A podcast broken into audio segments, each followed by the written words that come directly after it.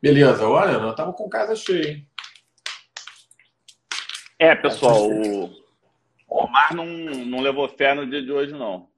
Não levei fé. Não, não é que não tenho levado. É, não levei fé. não levei fé porque a gente está no ano do, do boi, né? No calendário chinês. E o Fábio é um cara muito espiritualizado. E ele segue o calendário chinês, ano do rato, ano do cachorro, ano do, da cabra, ano do boi. Aí ele falou, pô, vamos fazer um, vamos fazer um negócio do ano do boi. Eu não levei muito, muita fé, não. Eu falei, pô, será não é melhor de fazer mordida de cachorro, que todo mundo tem em casa? Mas como ele é um cara que gosta de gato, é... ele resolveu manter o, o ano do boi. E aí, qual, qual que é a relação entre gostar de gato e manter o ano do boi? Essa, essa eu quero... Não, na verdade, normalmente as pessoas estão mordidas por cachorro. Eu achei que seria um bom tema, já que você queria uma coisa meio zoonose, né?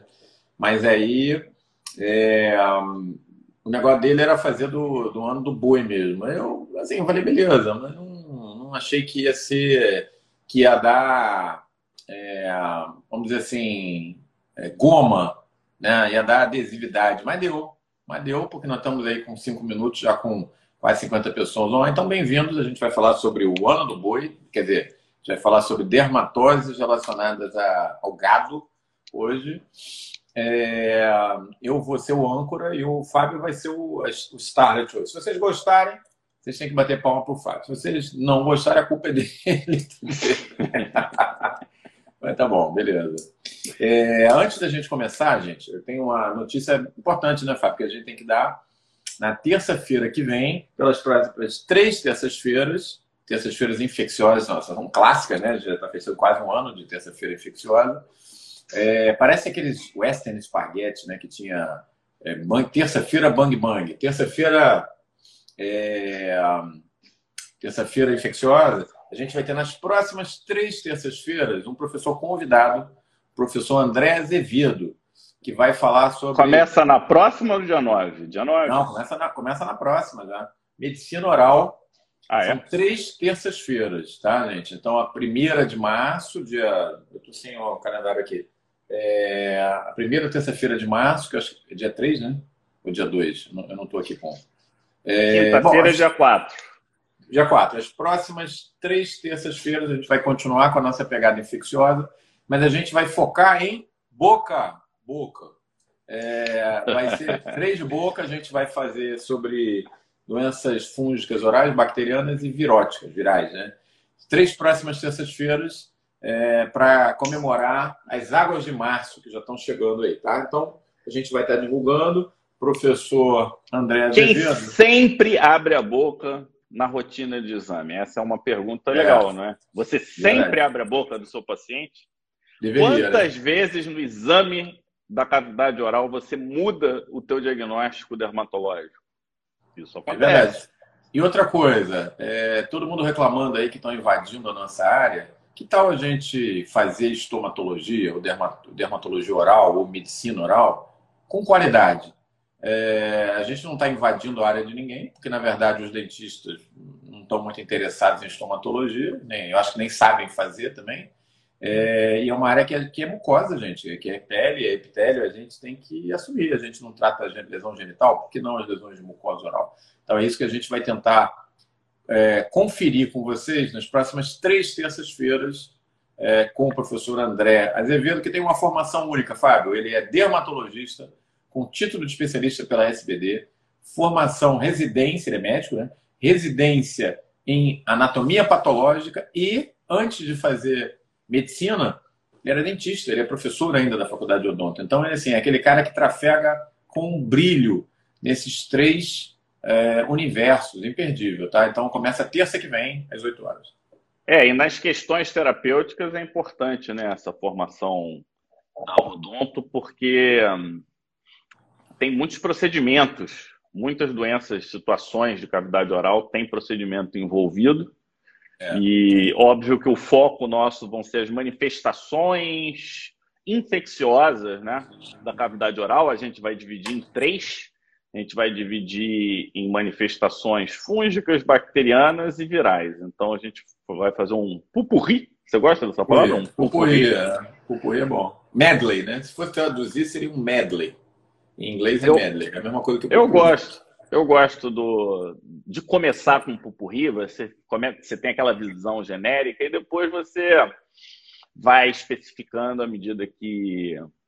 É, você sabe que eu propicio muita boca, cara, muita boca. Vem muita lesão de boca para mim. É pela é... tua pegada herpética, né? Pela pegada herpética, e assim, é... sabe o que, que eu sinto de estomatologia, de dermatologia oral, medicina oral? É, é assim, é meio terreno de ninguém, entendeu? O dentista não faz está é, tá mais interessado, a maioria deles hoje, em, em é, entrar na área do dermato ou fazem a parte que é do dentista mesmo, né? Toda a parte de correção dentária e tal. Mas estomatologia eles não estão interessados. Os dermatos, que deveriam estar assumindo isso aí, não sabem, não tem a formação, muitos não têm a formação, oh, não estão com esse foco. É, e é uma área que dá para crescer muito, entendeu? Então eu, eu atendo bastante lesão oral. Recentemente fiz aí, é uma biópsia tranquila de fazer, porque você nem dá ponto, é, bem, bem, bem tranquila. É, eu biopsi bastante, eu recebo bastante lesão de boca, bastante. Líquido plano pra caramba, é, lesões tumorais, lesões infecciosas. Então, acho que assim, é uma área que a gente não pode é, abrir mão dela. Né? Então, vai, a gente vai ter três terças-feiras para é, tentar mostrar. Para conversar sobre isso, né? É, exatamente. Bom, mas vamos começar com o nosso tema de hoje. Ó, né? Cristiana Blattner está falando: os dentistas estão abandonando os temas deles, estão querendo fazer estética porque acha que estética é um, é um mar de tranquilidade. Enquanto isso, nós do Pele Digital aqui estamos resgatando é. tudo que a dermatologia originalmente já fazia, né? A gente não Eu vou tá te falar, Fábio, aqui no Rio tinha um estomatologista que era dentista muito bom. O Abel, ele já meio que se aposentou, já está mais, mais idoso e tal. Não tem mais, não tem mais estomatologia, não tem ninguém na odonto fazendo, a gente tem que fazer. Independente de qualquer coisa, independente de pensar em mercado de trabalho, a gente tem que pensar no paciente. Quem vai fazer? Eu, o paciente eu não tenho, eu não tenho nenhuma dificuldade com cavidade oral, inclusive ah. me ajuda muito no meu Exatamente. No meu Exatamente. dia a dia. Então eu acho que é uma coisa que a gente tem que sair da caixa aí, gente. Bom, mas vamos lá, porque hoje a gente vai falar das lesões relacionadas a, ao gado, né? aos bois, então, é, a primeira pergunta hoje, o nosso top 5 de hoje é o seguinte: por que, que a gente tem que se preocupar com zoonoses? É, é importante a gente ficar de olho nas zoonoses? Elas impactam a vida da gente de alguma maneira? Será? Vamos aprender com o Fábio hoje. Boa pergunta, professor Omar. Essa pergunta é a famosa pergunta de contextualização, né? Por que, é. que a gente precisa fazer alguma coisa? Porque senão perde o sentido. E realmente, quando a gente fala assim, ah, zoonoses vindas do boi, pô, será que isso realmente tem alguma importância? Então vamos falar. As zoonoses elas são responsáveis por inúmeras, inúmeras doenças humanas, elas são re responsáveis por diversas epidemias. E eu queria que você me desse um exemplo de uma pandemia que tenha começado e que esteja acontecendo, que tenha começado a partir de uma zoonose. Dá um exemplo aí, Omar. É, a gente não precisa ir muito longe, né? A famosa Covid é uma zoonose, veio dos morcegos e muitas das doenças virais, né? Particularmente as doenças virais vêm muito do... Da, quase todas, né? Vêm da, do estoque é, pecuário, né? Principalmente dos animais, vou te falar, Fábio, próximos a gente. É, você já deu os exemplos, né? Dos cavalos, dos camelos. Cavalo. Dependendo é, tem virose de tudo que é canto. Tem o vírus Endra, lá na Austrália, que vem de, de cavalo. Você tem o vírus, é, bom, Covid, né? Morcego é um reservatório, tem raiva, tem Covid, tem SARS, tem MERS e tal. Aí tem, às vezes, o hospedeiro intermediário, né? Que são os camelos e tal. É, você tem influenza, todo relacionado aos porcos relacionado aos, a, a, às aves, né? Então, assim, zoonose é a hora... É a, ebola. É, ebola. É, onde você... Viral, então, é direto, né?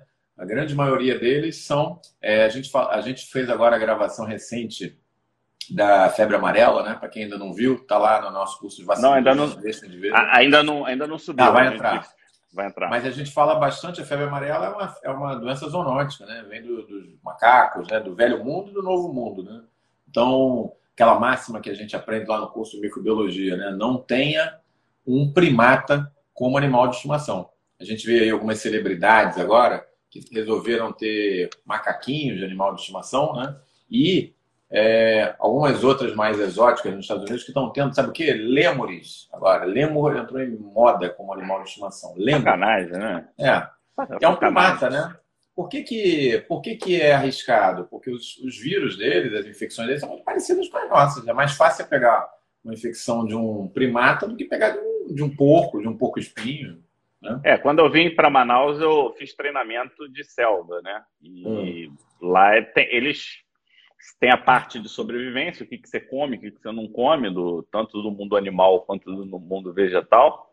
E assim, eles falam, primata só se for o último caso, não tiver nada, absolutamente nenhuma opção. Fuja de comer primata, ou seja, isso já é um, é um senso comum. E é importante, eu acho, a gente definir o que é zoonose. Talvez alguns colegas não tenham essa pegada de zoonose. O que, que significa? Eu acho que a melhor definição são doenças transmitidas por animais, aí são principalmente os vertebrados, é, para o homem. E muitas vezes a pessoa acha que uma zoonose é uma, uma situação que é o, o animal, ele passa a doença para você e a coisa acaba ali. E aí eu gostaria de voltar por um. Você me desse um exemplo de uma doença que tenha sido transmitida por um morcego e o homem tenha sido capaz de manter essa transmissão. E isso tem que ficar na cabeça da gente. Às vezes começa lá, e aí evolui, evolui, evolui, e a gente perde a noção do início do processo. E, e é. qual que é o grande perigo disso? A gente pode devolver para os outros animais. Os animais nem sempre manifestam doença. Veja recentemente no zoológico, sei lá de qual cidade lá dos Estados Unidos, um monte de animal pegou Covid.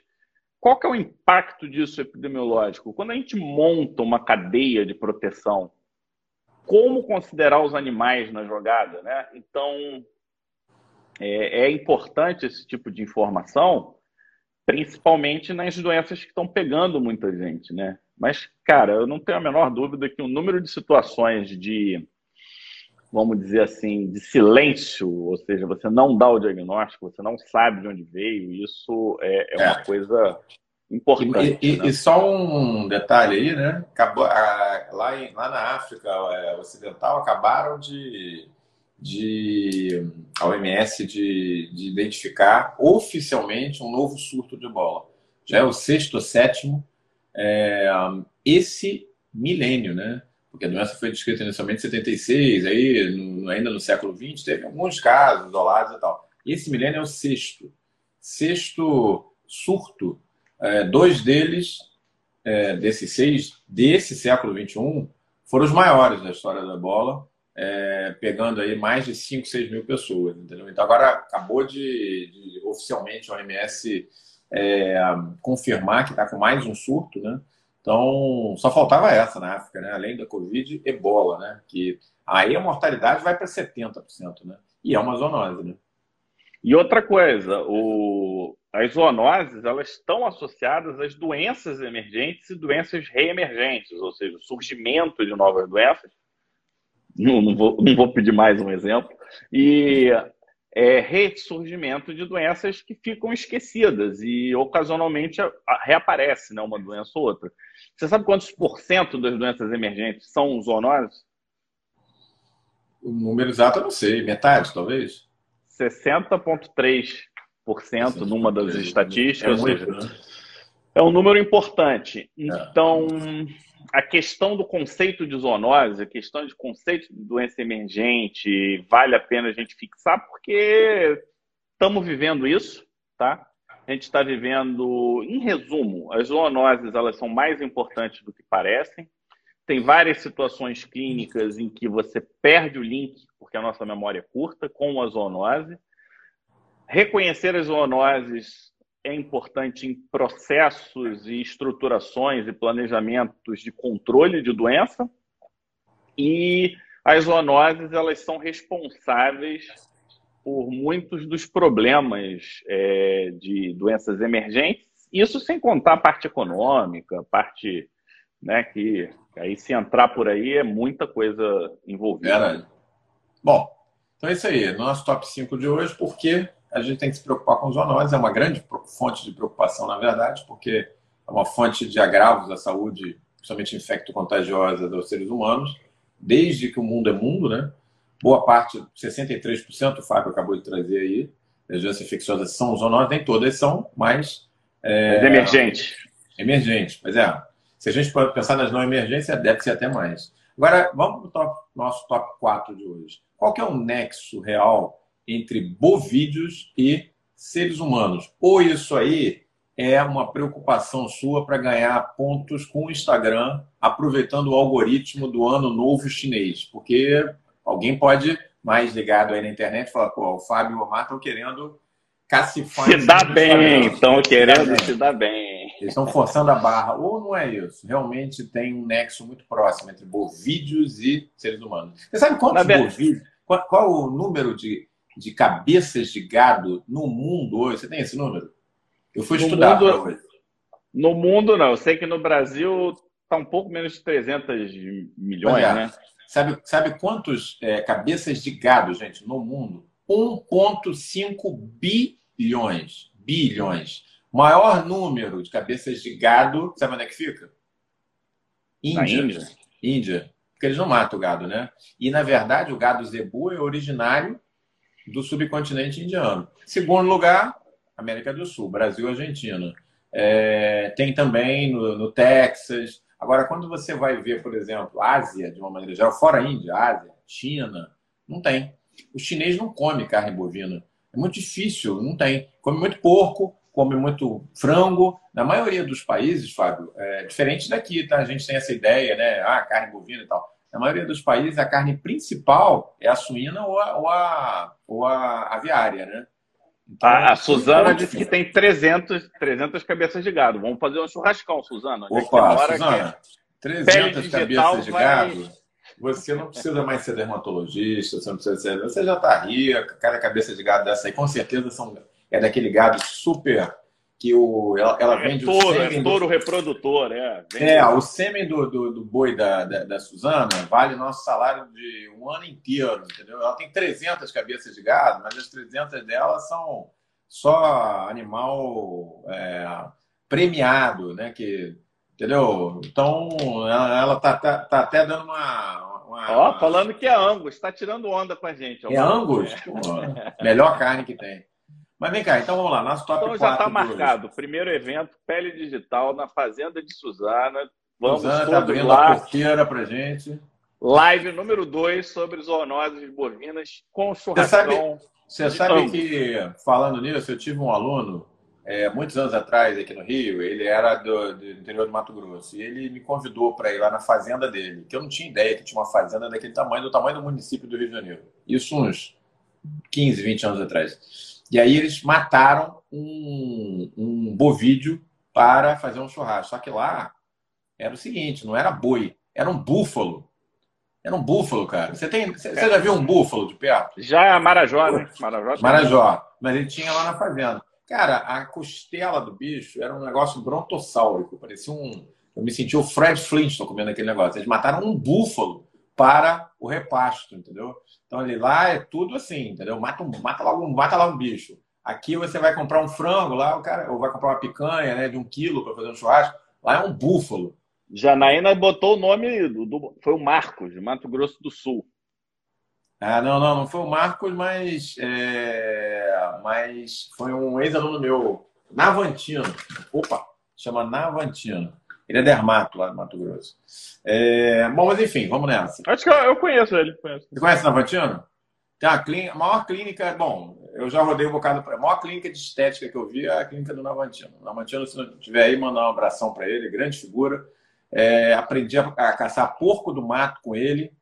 É, e lá nós tivemos um churrasco Fred, estilo Fred Flintstone. E aí ele me botou para andar na caçamba de noite da, na fazenda, né? E falou: olha, tem um bicho aí que a gente chama de lobinho. Lobinho é tipo um tipo um predador pequeno lá, um canídeo e tal, e que tá comendo as nossas. Tipo uma raposa, né? E tá comendo aí as nossas galinhas. A gente tem que pegar esse lobinho aí. Aí eu falei: não, Navantina, que, que não, não, não, não vou matar o bicho, que, que é isso? É, aí, não, não, mas olha, não tem jeito, porque é ele ou a gente, ele vai comer todas as galinhas, os ovos e tal. E eu não estava acostumado com rifle, nada disso, né? Bom, saímos para caçar, meu amigo. Não tem essa. Você entra no espírito da coisa. Quando estava no meio lá, eu queria dar tiro em tudo.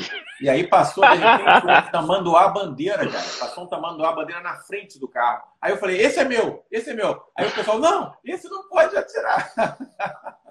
E aí eu tamanduá bandeira, eu já, você entra no, no esquema, entendeu? Eu não sabia nem como é que pegava na espingarda, mas você fica louco lá. Você imagina um lugar que é, cara, é mato mesmo, com bicho para tudo que é lado. É, o interior do Brasil é um negócio fantástico, né? E a fazenda era um negócio gigante, cara, gigante. O bicho estava indo lá, a gente saiu para pegar o lobinho e eu já estava querendo passar, mas eu não fiz isso. Eu não fiz isso porque isso é crime ambiental da Polícia Federal, eu não fiz. Mas na hora eu me animei de pegar o tamanho da bandeira? É, Omar, mas eu não fiz com as suas histórias, você acabou revelando o segredo do pele digital. Não tem importância nenhuma do boi, era só um, uma jogada de marketing. Não, brincadeira. a, não, mas não dá. Relação, tem muita gente, tem muita gente do... online. Tem muita gente online, essa eles não vão vou aceitar. Ter que arranjar. É, vou ter é. que aceitar. Tem que, que dar um jeito aí, você tem que arranjar um nexo entre bovinos e seres humanos. Não, você, já, você já explicou para a gente mais de uma vez a importância né, do, dos animais para os para as dinâmicas de transmissão. E não vai ser diferente com os bovinos. Né? Inclusive, quando a gente pensa, né, bovino, a gente, o boi a gente aproveita tudo: é carne, é leite, é couro, é chifre, é vibriça, é, até as fezes vão para fertilizante. Então. É, tem, tem um ditado, você conhece, que diz que a única coisa do boi que você não aproveita é o mugido. O, o barulho né, do mugido. É tudo, tudo você aproveita. O colar. Até isso. Até isso você usa, porque o pessoal faz aquele coisa assim para chamar a atenção é. do o berrante. É. Até o mugido é. você está é. tá usando. Usa tudo, cara. Esse, a pergunta que fica é quem que está em real risco? Real risco, aquela coisa assim de proximidade. Então, eu fiz assim uma classificação do Fábio sobre epidemiológica. Então, pessoas que têm contato direto com o animal. Então, o veterinário, o cara que cuida do boi, o pecuarista que está lá. Existem as pessoas que têm um contato indireto, que são as pessoas da fazenda, as pessoas que consomem o leite fresco antes da pasteurização, que comem a carne antes dela ser tratada já vai direto, não tem as condições adequadas.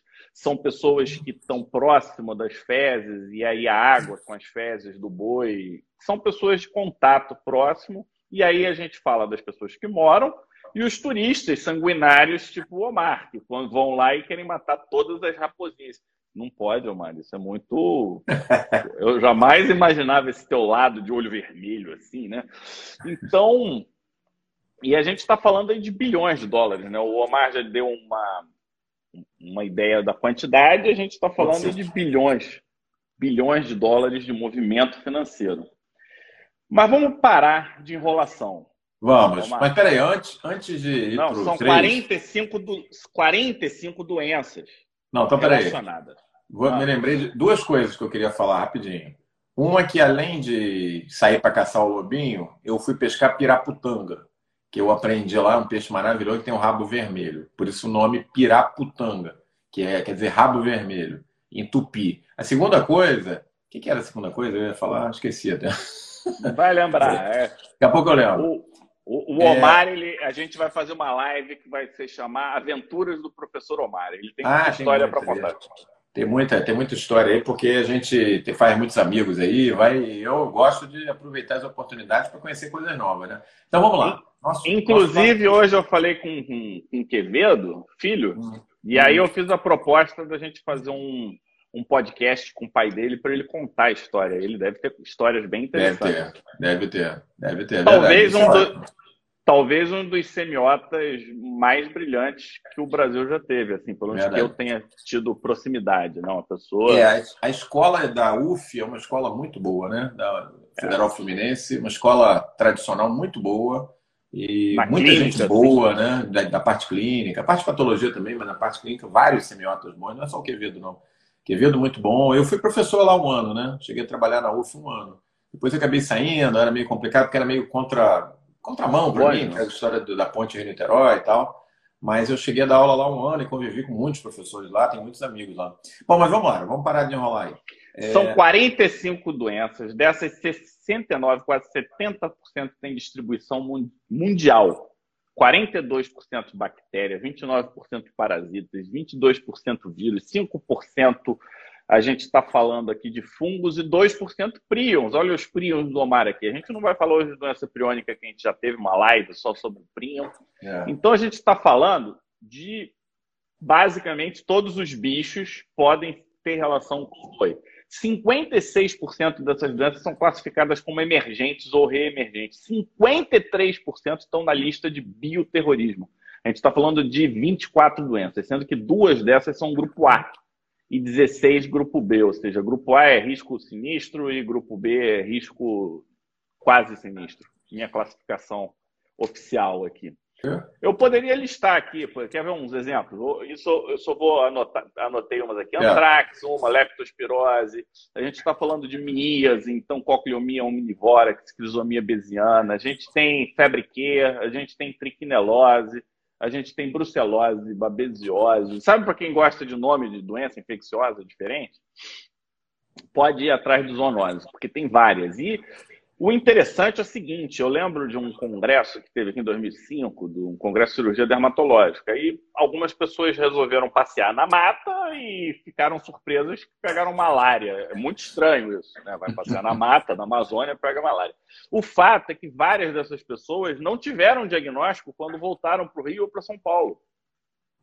Um diagnóstico é. que não passaria jamais aqui. Seria uma coisa assim, tipo, ah, tá com febre, você passou na floresta, então vamos lá. É. Mas por que, que a pessoa não fez o diagnóstico? Porque ele não sabia? Não, simplesmente não está na. É. Não está vivo na memória. E aí você não está na memória RAM. Exatamente. Não tá na memória RAM. Daí a importância da comunidade infecciosa. Obriga a gente a estudar, e aí, como a gente é chato, quando a gente estuda, a gente obriga vocês a ouvirem a gente depois de estudar. É, essa é a dinâmica. É, né? e, o bom da, e o bom da comunidade que a gente criou é que tem gente do Brasil inteiro, né? Com diferentes experiências. Tem o pessoal das grandes cidades, tem o pessoal da, da região norte, tem o pessoal da área do Pantanal. Acaba tendo uma visão muito, muito rica, né? É, e às vezes não é, não é como a gente imagina, né? Por exemplo, é, a gente acha, por exemplo, que cromomicose é uma doença que você vai ver muito na Amazônia. E não é. O, o principal foco de cromomicose no Brasil é o sul do país, né? Então, quando você tem dermatos de norte a sul dentro da comunidade infecciosa, é, todo mundo se beneficia dessa experiência Ó, coletiva. O pessoal, do, pessoal do Nordeste está reclamando. Cadê o Nordeste? Nordeste, é com certeza. Ué, é onde você tem rinosporidiose, por exemplo, que a gente não vê em nenhum outro lugar, só no Nordeste, até onde eu sei, rinosporidiose só no Nordeste. É, com certeza. Então você tem as doenças. Eu peguei. Ah, coccidioidomicose. Tá coccidioide. Eu peguei o exemplo do Sul só para assim, fazer uma coisa um pouco diferente, né? Porque cromo a gente acha que é sempre de um ambiente úmido, quente, e não é o caso, né? É, mas sem, sem querer desmerecer nenhuma região, a gente sabe da, da riqueza, é, enfim, epidemiológica. Até não é uma riqueza boa de ter, não, né? Porque você está cheio Olha, de. Elizabeth falando de uma amiga que pegou malária. E, e tiveram umas malárias enroladas, viu? Que o povo passou é. batido. E, e, tem umas, umas conexões, a gente que de vez em quando fala do, do pensamento de sistema, ou seja, as coisas estão conectadas, é usar o filtro solar e destruir os corais da, lá da, é. do Havaí, é. ou o seu antidepressivo, o antidepressivo ansiolítico que chega nos camarões da Antártida, lá braquiópodos, bra braquiópodos. braquiópodos. Então, como é que como é que você é que a gente é tão pequenininho que a gente não percebe as conexões, mas imagina, por exemplo, quem faz estética no Mato Grosso do Sul, atende muitas mulheres de fazendeiros vai aparecer um cara com febre no consultório dessas pessoas ocasionalmente. Pô, olha, olha a fidelização, você fazer um diagnóstico. Não, isso aqui é um caso clássico. Aí você fala o nome da doença, de babesiose. Eu falei, porra, o cara é pô demais. Isso mata. Eu já fiz doença de Lyme aqui. O cara chega no consultório, eu pô, você vê, isso deve ser Lyme. Aí você fecha o Lyme, trata. E o cara volta e esse cara hoje é frequ... ele frequenta o consultório, ele nem me vê mais porque ele vai consultar com a Valesca, entendeu? É. Eu, eu, eu, sou tipo one night stand, fica comigo uma noite, resolve, na, dá, Aqui dá na nossa clínica é a mesma coisa. Aqui na nossa clínica é a mesma coisa. Muitos pacientes vêm comigo a primeira vez, vêm, e aí depois começa a fazer procedimento estético e fica, são pacientes que trazem a família toda, e já são de anos. vão mais para André, vai, faz botó. Eu tenho, eu tenho um caso assim, uma doença de Lyme, cara. A gente publicou nos anais brasileiros, uma paciente que veio e eu não sei se eu te contei essa história. Ela falou assim, doutor, eu vim no senhor porque eu achei o seu currículo no currículo Lattes. Foi pelo currículo Lattes que ela me escolheu. Ah, tá bom. Aí que ela olhou assim para mim, ela é uma professora super esperta e tal, olhou e falou assim, ela fez, me, me, me, testou, né? Olhou para a lesão assim na perna, na coxa, falou assim, eu quero saber qual a sua opinião sobre essa lesão. É, aí eu olhei e falei, olha, isso me lembra um, uma lesão de inoculação da doença de Lyme, mas nós não temos doença de Lyme autóctone no Brasil. Aí ela falou, pois é, mas eu, sou, eu acabei de voltar de um acampamento na Alemanha. E então acho que realmente já está certo no diagnóstico. Aí a gente confirmou depois, fez a coloração, achou a borrélia. E esse caso está publicado nos anais. Essa paciente, depois ela nunca mais veio em mim, né? Eu tratei e tal, tratei com. Acho que foi doxiciclina, tetraciclina, não sei. Mas ficou ótimo, a lesão regrediu e tal. Há anos ela é paciente da André, no consultório já faz vários procedimentos estéticos comigo. Literalmente tá, tá, ah, tá igual os nossos bovídeos. Tá igual os nossos bovídeos, está só andando para você, né? É, então... Mas ela já me encaminhou vários pacientes, entendeu? Então, assim, é assim que faz mesmo o consultório, né? Bom, então é isso aí, gente. Na nossa top 3 de hoje. Bom, top, só recapitulando, top 5. É, vocês já viram que é fundamental, na verdade, você ter uma boa noção das zoonoses, porque elas estão em torno da gente, podem vir muitas mais. Top 4 não é simplesmente porque a gente quer usar o algoritmo do Instagram para bombar porque o, graças a Deus o pé digital está indo bem, é, porque a gente testa material de qualidade, mas não deixa também de ajudar um pouquinho, né? Mas a razão realmente é que existe um nexo próximo entre bovídeos e é, seres humanos. E no top 3, nós vimos várias das zoonoses. Não, é... a gente não chegou no top 3, ah, não. Ah, agora que a gente vai falar do top 3, tá bom. Então, para de enrolar aí. Você já falou que tem 60, sei lá quantas e tal, não sei quantas são bacterianas. Fala aí para mim Quais são essas zoonoses realmente que fazem a diferença? Quais são, a gente ia precisar de mais de uma live. Bom, Eu fiz uma seleção aqui. Uma seleção, tá Escala a seleção aí. Eu vou falar da febre Q. Ela é causada pela Coxiella burnet. Então, ela era, era, era chamada antigamente de uma riquetes, era tipo uma riquetiosa, mas não é mais. Ela foi reclassificada, ela ela é uma proteobactéria, ela intracelular obrigatória, ela está mais Legal. na família das legionelas, das franciselas. Então, é um nome que vem de query, questionário, porque eu não entendi muito bem, mas eu botei aqui porque que de query. Aí quem quiser questionário lembra. Febre, hã? Questionário. Aí lembra. Isso, o primeiro surto foi descrito na Austrália em um abatedouro, então mostrando que tem é, relação mesmo né, com, com gado. É uma doença febril Mas é a proximidade com gado, né? não é a ingestão da carne nesse caso, né? É, você pode se comer ela crua. Pode ser as duas coisas. Pode, pode.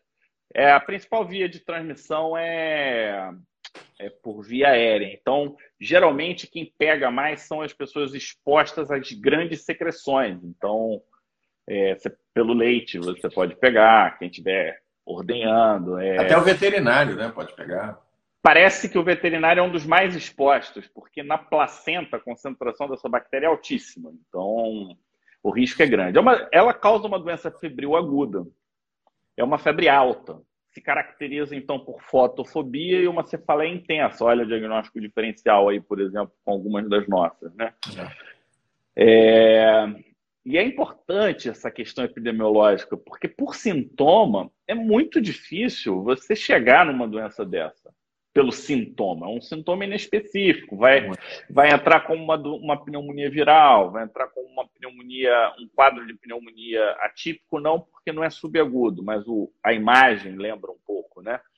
Agora ela se caracteriza por algumas coisas. É uma doença que faz quadros reacionais agudos inflamatórios importantes. Então faz faz hepatite.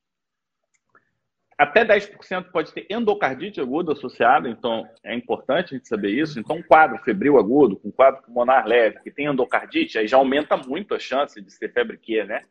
E aí você pode ter manifestações dermatológicas associadas à endocardite aguda. Lembrando que vários desses que fazem endocardite aguda têm predisposição à síndrome do anticorpo antifosfolípide. Então, a pele pode ajudar, né? É. Se você souber as manifestações desses dois e você compõe no quadro, beleza. Agora eu queria chamar a atenção que nos quadros reacionais agudos você pode ter os exantemas, que eu não consegui pegar característica, eu também nunca vi, então não, não posso ajudar. Você pode ter também eritema nodoso associado, né? Então, então, quadros pulmonares com eritema nodoso, a gente lembra do micoplasma, mas se for uma febre alta, sarcoidose. muito agudo, sarcoidose, e lembra também da febre Q. Olha, a gente já pode entrar numa enfermaria, pode ajudar.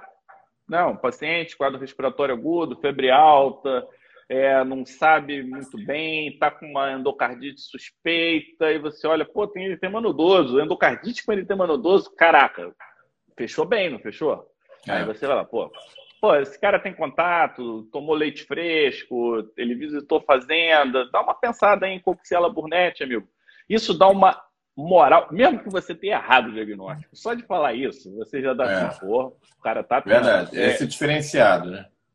Ele é, eleva a sua moral. Essa valeu, eu já N vezes tinha passado ali pelo livro, pela tal da Qui Fever, febre que, mas confesso que eu não tinha parado para ler.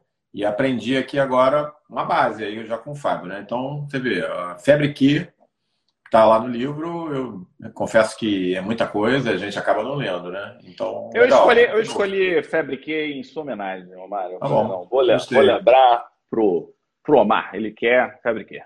Eu gostei. E mais alguma? Uma outra doença, a gente não pode deixar de falar do antraz, né? Bacilos é. antraces, essa é uma doença de bioterrorismo importante, quadro dermatológico talvez seja o mais importante inicial, está associado a bovídeos. Se quiserem saber um pouquinho mais sobre soro e prevenção de antraces, vá nos nossos vídeos no YouTube de vacinologia, que quando a gente fala de atenuação, a gente fala do bacilos antraces.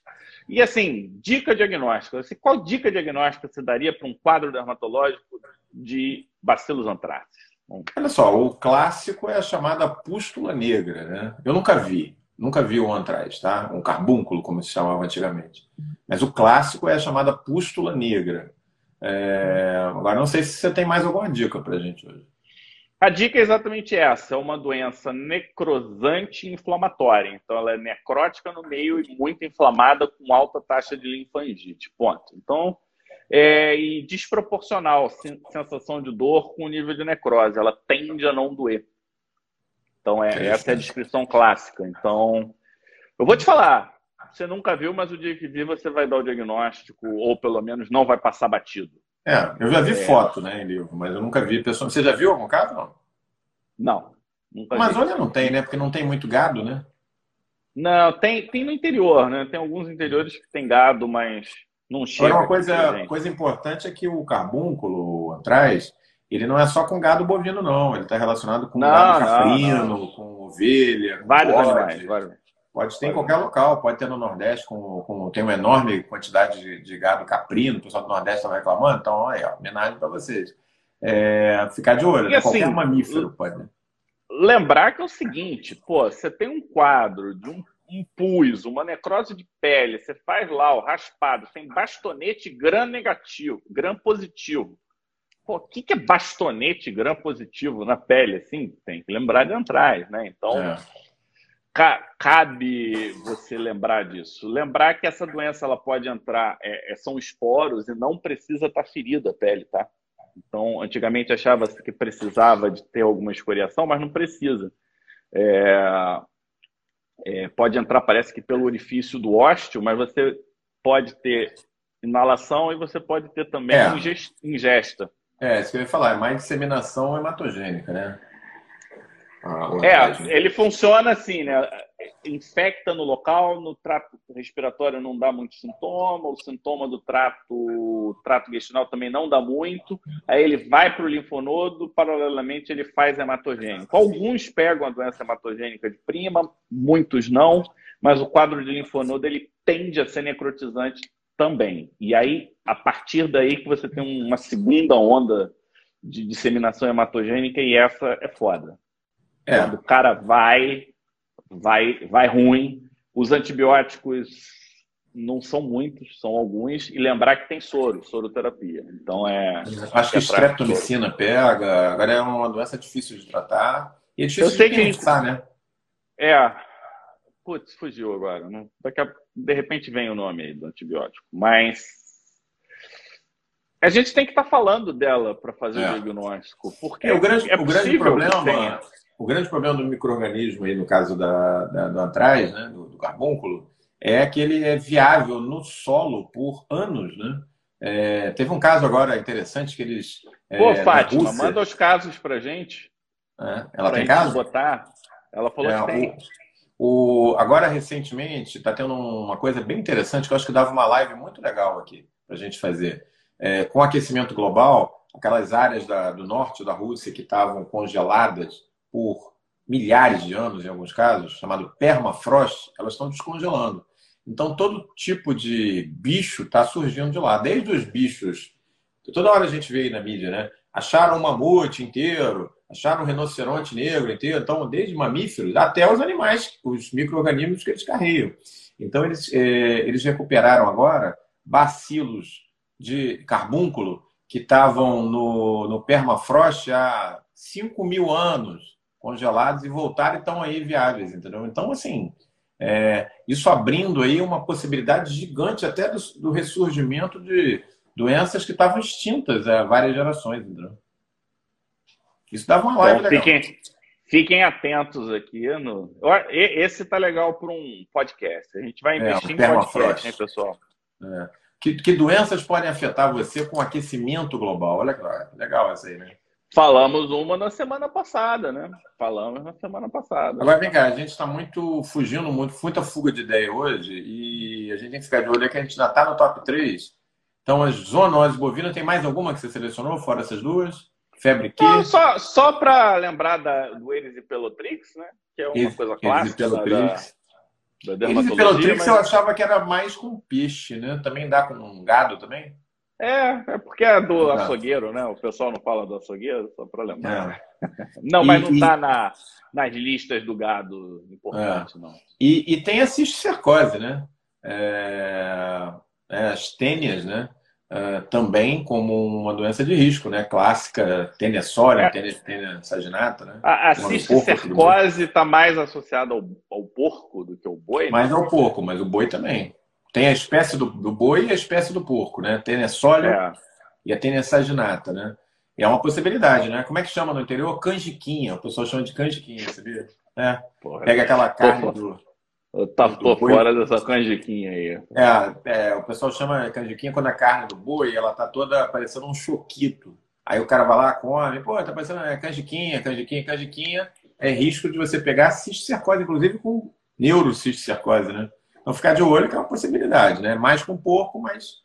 É, enfim, é por isso que é importante né, nas churrascarias, no local que a gente come, principalmente a carne de boi é, mal passada, né?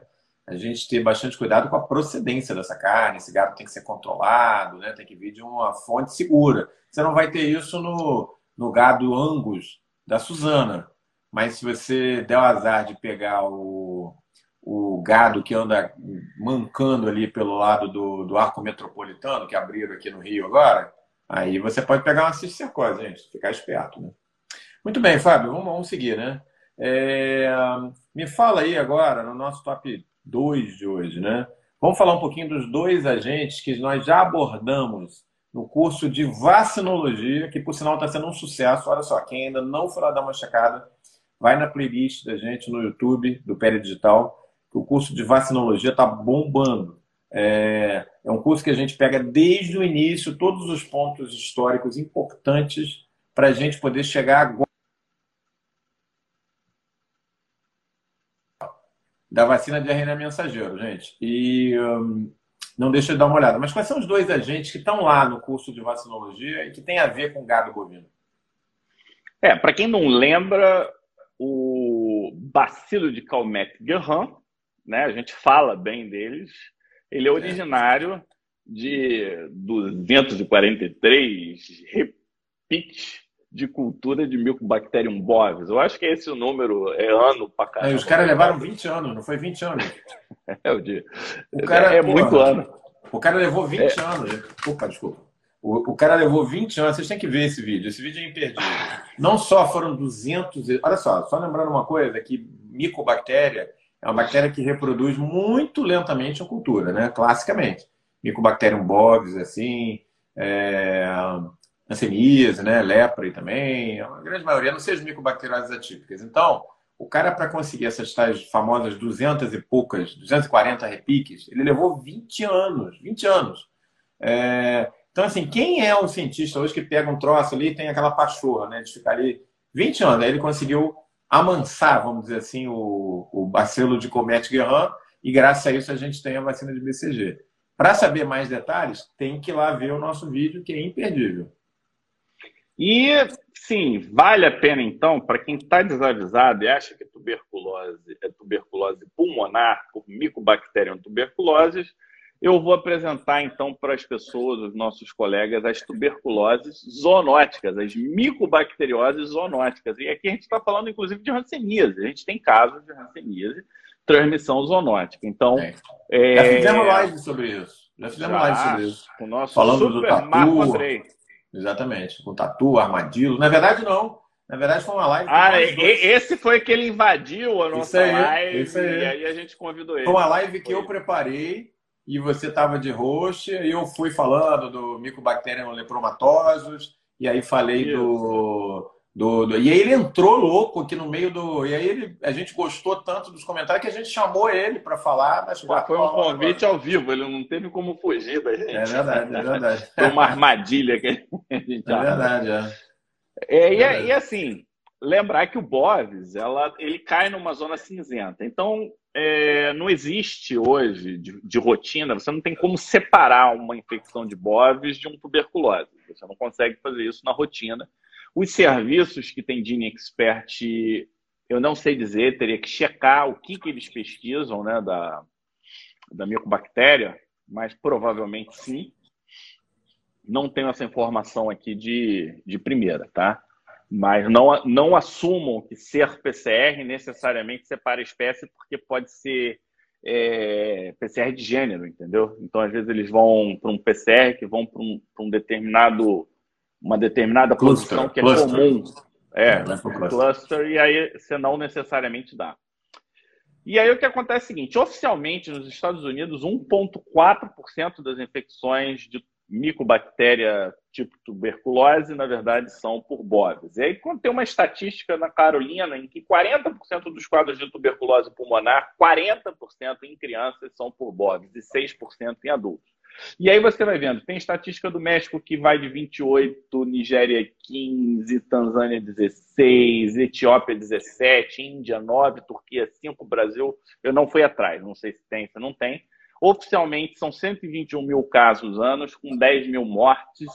E é assim, e daí? É e, e, daí que o Bovis ele é naturalmente resistente à pirazenamida. Oficialmente, o tratamento de Bovis são nove meses e não seis meses. Então a gente está falando de um, uma situação importante, tá? Verdade. Não é uma situação.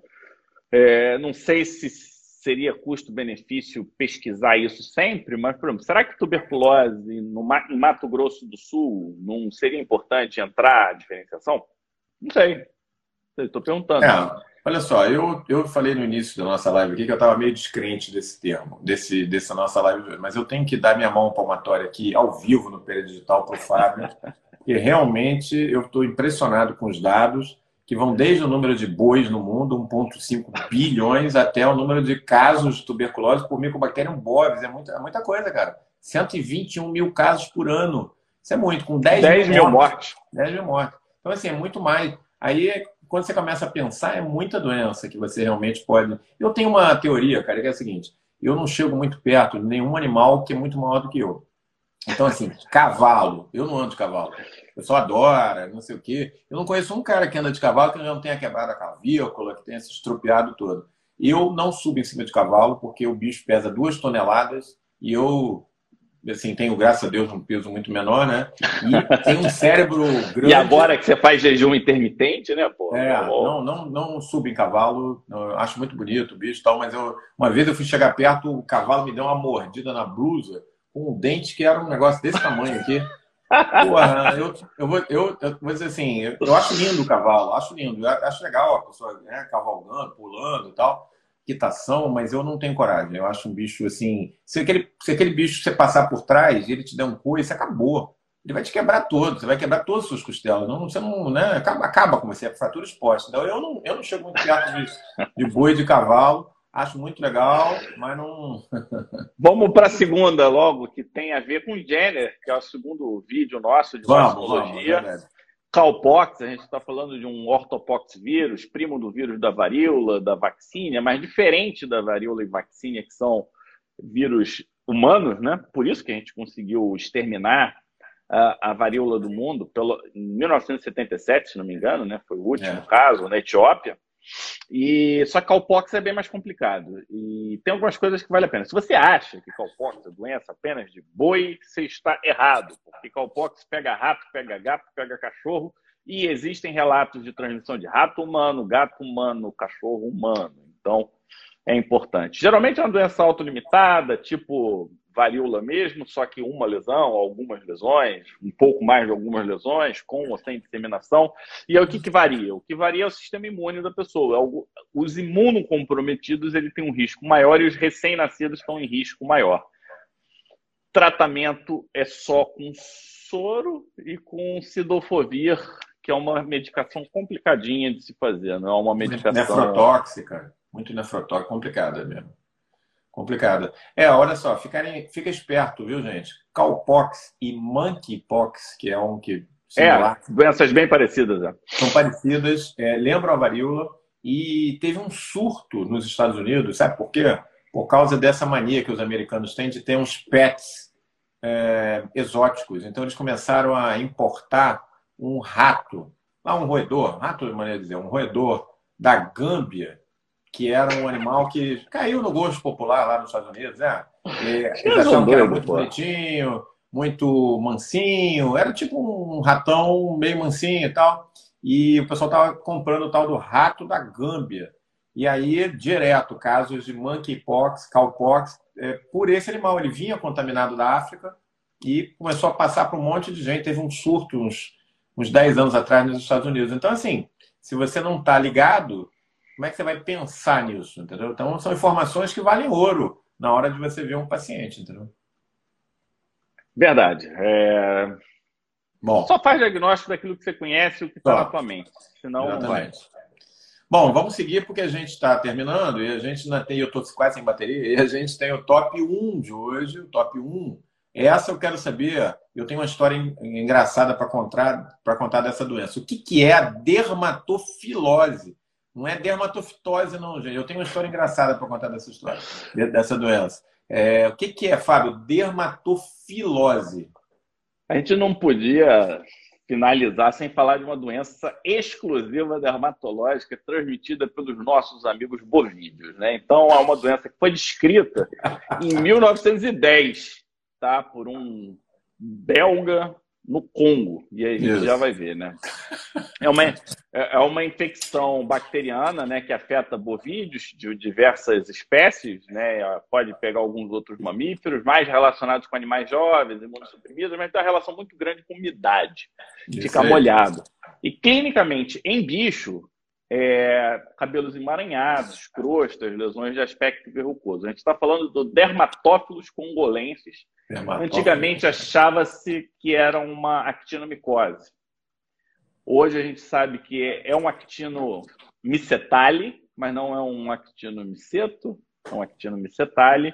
E por que, que confunde? Porque são agentes capazes de formar filamentos em cultura, por isso que eles confundiam. Então é só um, um aspecto microbiológico interessante para quem gosta, né? Veio do Congo, por isso congolenses, dermatófilos, achava-se que era uma micose, deu uma rodada até virar dermatófilos, tá? É, curiosamente, é um agente que gosta da porção viva da epiderme. Então, ele não gosta de camada córnea e não se dá bem na derme. O neutrófilo ele é altamente eficaz.